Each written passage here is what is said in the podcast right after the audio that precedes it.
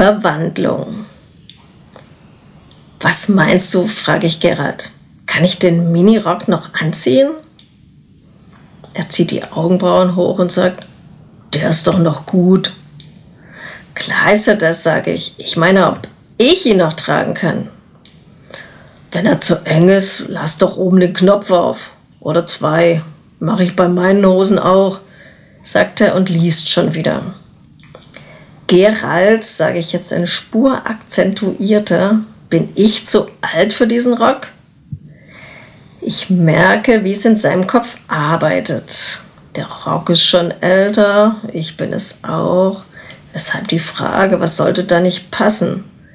Dann schaut er doch genauer hin und sagt, die Strumpfhose oder eine Laufmasche.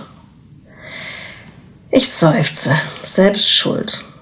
Man sollte Männer in heiklen Kleidungsfragen eben nicht um eine dezidierte Meinung bitten. Da herrschen andere Kategorien.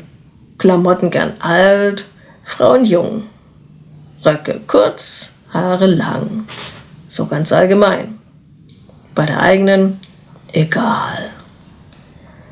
Ist das schon wieder neu? fragt Gerald manchmal und runzelt die Stirn. Das habe ich ja noch nie gesehen. Ich verdrehe die Augen. Das ist uralt, sage ich, so alt wie unsere Beziehung. Und frage mich hoffnungsvoll, ob ich mich in den zehn Jahren vielleicht gar nicht so verändert habe? Oder ob er es einfach nur nicht gemerkt hat. Was wahrscheinlicher ist und in mancher Hinsicht ja auch nicht so verkehrt. Ach so, sagt Gerald und liest weiter. Kein Kommentar, ob es schön ist, ihm gefällt, es mir steht oder eben nicht. Unfassbar. Oder war die Erwähnung des scheinbar unbekannten Kleidungsstückes an sich schon ein Kommentar? Nur welcher? Oder nur ein Augenblick des Auftauchens in der Gegenwart? Das Anhaften des Auges an einem Teil aus dem Ganzen des Alltagslebens? Mit anschließendem Abdriften in einen diffusen Daseinszustand, eine Art Standby, den Männer automatisch beim Betreten der heimischen Sphäre schalten. Wie jetzt, sage ich, irgendwann ist man doch für Miniröcke zu alt. Gerald schaut nochmal auf.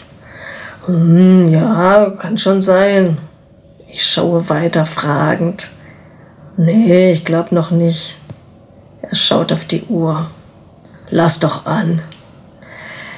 Klar, vielleicht wollte ich genau das hören. Vielleicht ein bisschen mehr, etwas differenzierter, ein winzig kleines Kompliment vielleicht oder auch gern etwas mehr.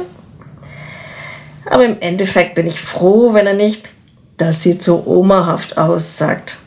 Obwohl das wahrscheinlich schon fast ein Kompliment wäre. Genau gesehen. Ich lasse den Rock also an. Wir gehen ins Kino, da sieht man eh nix.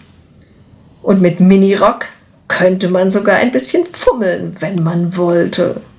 Will zwar keiner, aber egal.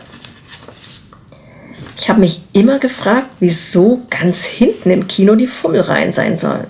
Da sitzen dann alle, würden gern, trauen sich nicht, geht ja auch nicht so richtig, ist ja alles voll.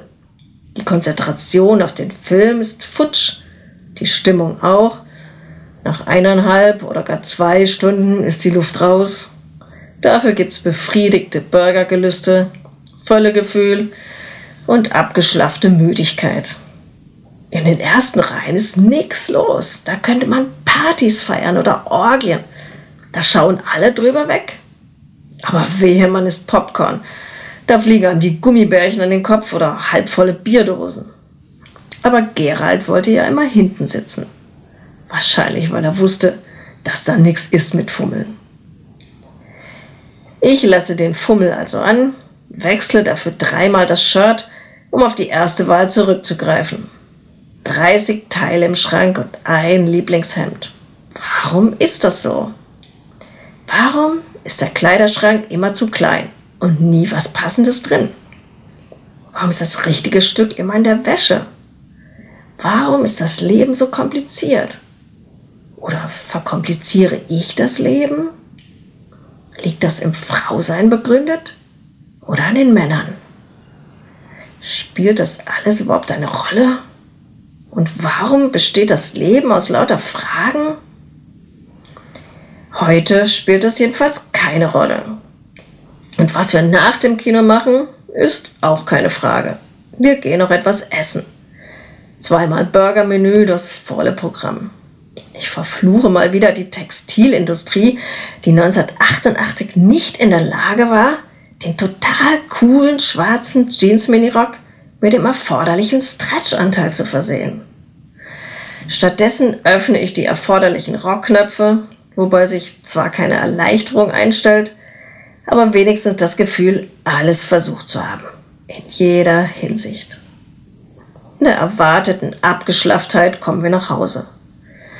Wir haben mal wieder alles voll ausgekostet. Zumindest die Teller leer gegessen. Man muss raus und sehen, was das Leben zu bieten hat, sagt Gerald mal wieder. Als wir nebeneinander im Bett liegen, höre ich ihn synchron mit mir wohlig stöhnen. Nächstes Mal esse ich einen Burger weniger, denke ich und schaue zu Gerald. Er schaut zurück. Nächstes Mal ziehe ich die weite Hose an, seufzt er zufrieden. Dann musst du dich mit den riesigen Burgern nicht so quälen. Und mir wird klar, Männer und Frauen sind irgendwie anders. Wahrscheinlich passen sie nur deshalb zusammen.